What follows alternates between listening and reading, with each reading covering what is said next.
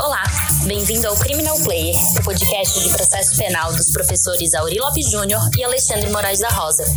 O Criminal Player é um apoio da Emais Editora. No site www.emaiseditora.com.br você encontra material de qualidade e gratuito. Siga o Instagram @emaiseditora para ficar por dentro das novidades. Você pode seguir também o Instagram dos professores Auri Lopes Júnior, arroba Auri Lopes JR, e Alexandre Moraes da Rosa, arroba Alexandre Moraes da Rosa, para ficar por dentro de tudo o que acontece no mundo do processo penal. Ouvintes do Criminal Player, voltamos aqui a algumas entrevistas, um tanto quanto passadas, em face da, do contexto atual e também da edição da Lei 14.197, que, que estabeleceu os crimes contra o Estado Democrático de Direito, revogando a Lei de Segurança Nacional, vale a pena fazer uma atualização sobre isso. E para tanto, nós convidamos Diego Nunes, que tem produção, deu parecer para a OAB em relação ao, à Lei de Segurança Nacional, a compatibilidade, para ele nos explicar um pouco mais sobre o contexto atual e principalmente sobre os efeitos, as consequências dessa nova legislação na nossa atividade cotidiana. Diego Nunes é professor da Universidade Federal de Santa Catarina, professor do mestrado, doutorado, com ampla publicação em História do Direito e também em matéria criminal. Então, professor Diego, queria que pudesse dar ao nosso ouvinte um panorama geral de como é que, que, que se constitui a 14.197, o que, que nós temos de expectativa no tocante a ela. Seja muito bem-vindo. Após um processo legislativo relativamente rápido nos últimos seis meses, descontados 30 anos que essa proposição ficou parada no Congresso Nacional, podemos finalmente dizer que a Lei de Segurança Nacional foi revogada. A partir de agora, nós teremos os crimes contra o Estado Democrático de Direito presentes no Código Penal, inseridos pela Lei 14.197 de 1 de setembro. Né? Então, nós temos os crimes contra a soberania nacional, os crimes contra as instituições democráticas, os crimes contra o funcionamento das eleições, os crimes contra os serviços essenciais, um vetado título dos crimes contra a cidadania, que vamos poder conversar para frente, e, por fim, disposições finais. Então, nós temos aquele núcleo duro né, que se encontrava presente na Lei de Segurança Nacional, onde nós vamos ter o atentado à soberania, à integridade nacional, delitos importantes como espionagem, golpe de Estado e todos eles agora com uma nova roupagem, com uma linguagem tecnicamente jurídica mais adequada e com uma maior certeza com relação ao bem jurídico, pois agora não há mais que eventualmente se tentar interpretar a antiga doutrina de segurança nacional mas estamos falando claramente do Estado Democrático de Direito como fim especial de agir em praticamente todos esses delitos. Isso por si só já nos traz bastante segurança jurídica daquilo que efetivamente nós vamos poder enfrentar para frente, com a vantagem de esses crimes agora estarem localizados dentro do Código Penal, o que por si só já dá uma maior lógica de sistema. A antiga Lei de Segurança Nacional tinha uma espécie de parte geral com regras mais gravosas do que aquelas que nós encontrávamos no Código Penal para disposições semelhantes, como sursis, é, agravantes genéricas e por aí vai.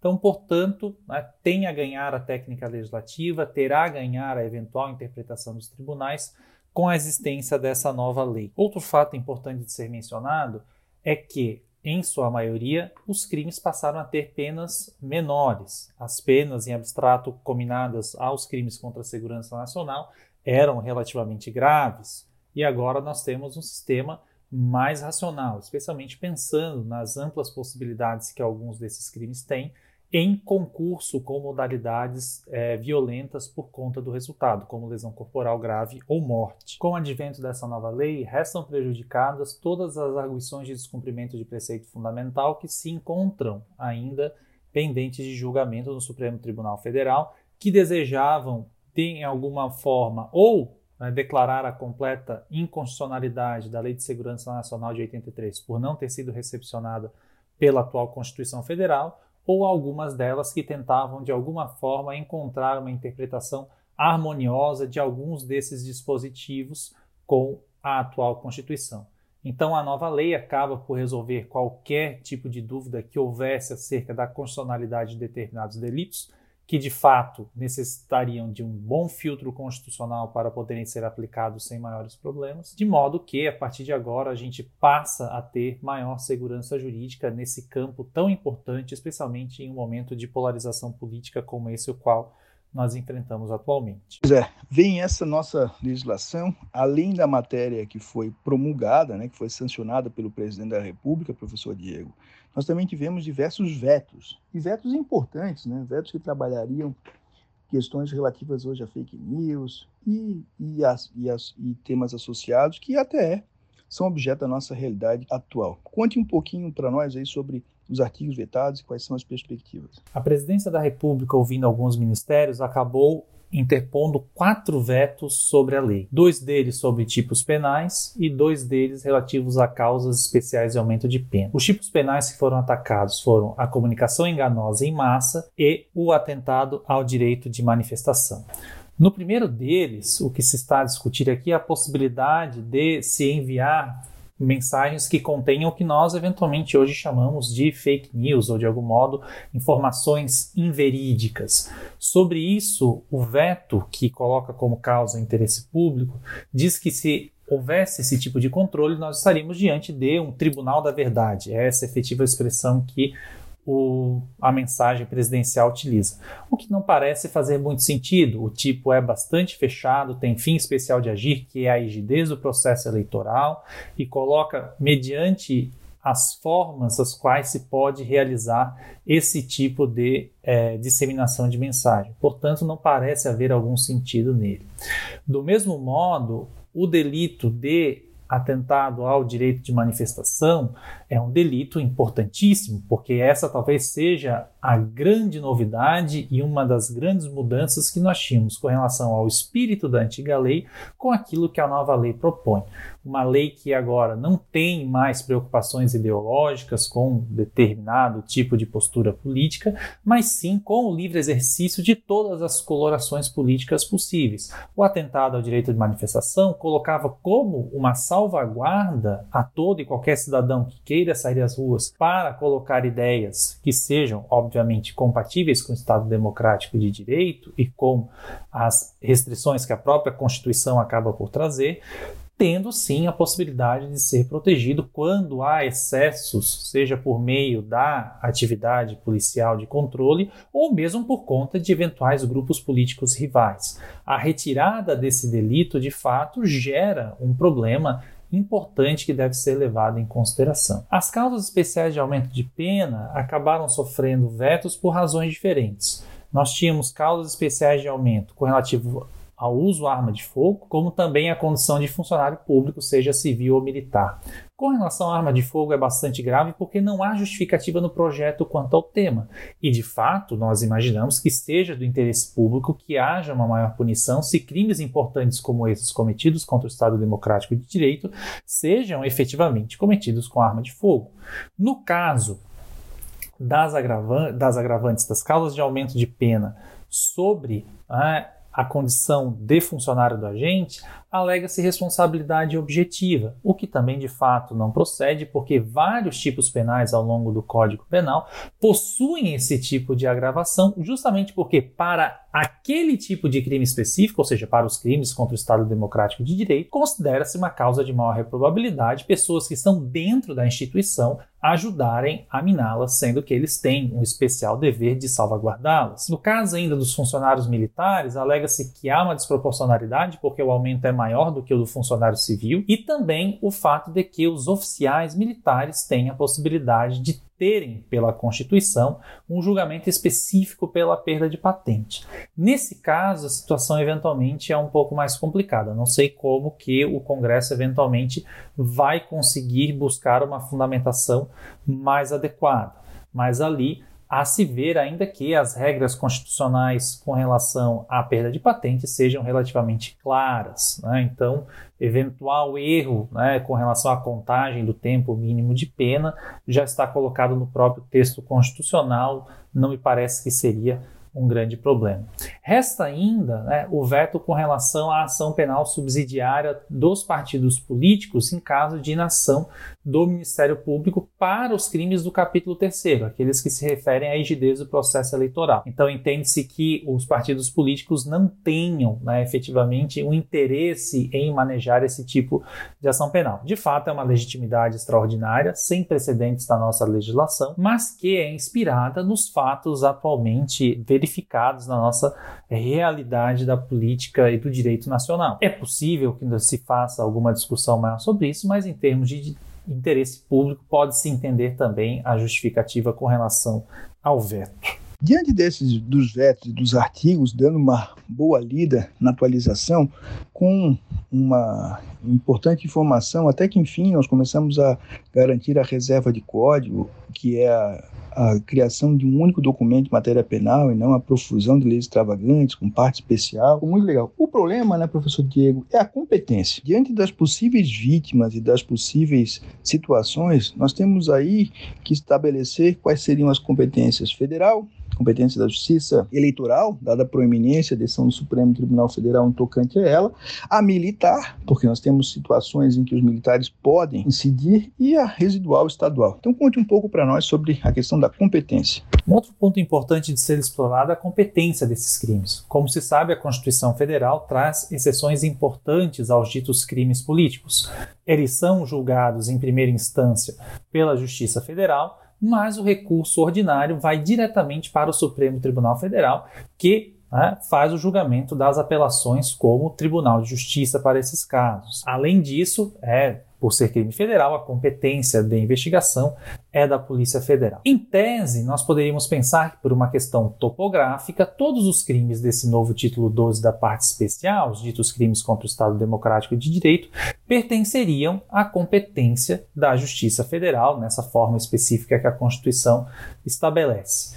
Porém, os delitos do capítulo 3 tratam especificamente do julgamento de crimes que atentam contra o processo eleitoral. E nesse sentido, a legislação eleitoral é bastante clara. Então, ela coloca que quaisquer questões que atentem contra o processo eleitoral são de competência da Justiça Federal, ainda mais sendo uma justiça especial, né, digamos, porque o que há de diferente na competência da Justiça Federal nesse caso aqui é o grau recursal. Entende-se que no caso desses crimes políticos, o Supremo Tribunal Federal teria o interesse de se colocar. É, mas, a meu ver, isso não me parece ser o suficiente para afastar a competência da Justiça Eleitoral, que inclusive tem maiores instrumentos para a verificação, com o Ministério Público Eleitoral mais especializado, para a investigação, o processamento e julgamento desses crimes que têm clara natureza eleitoral.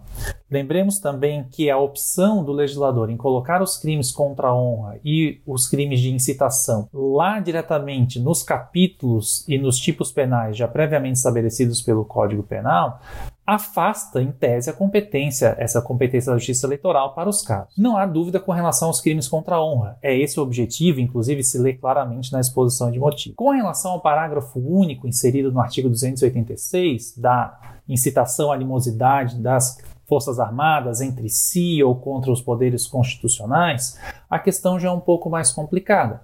Trata-se claramente de crime político.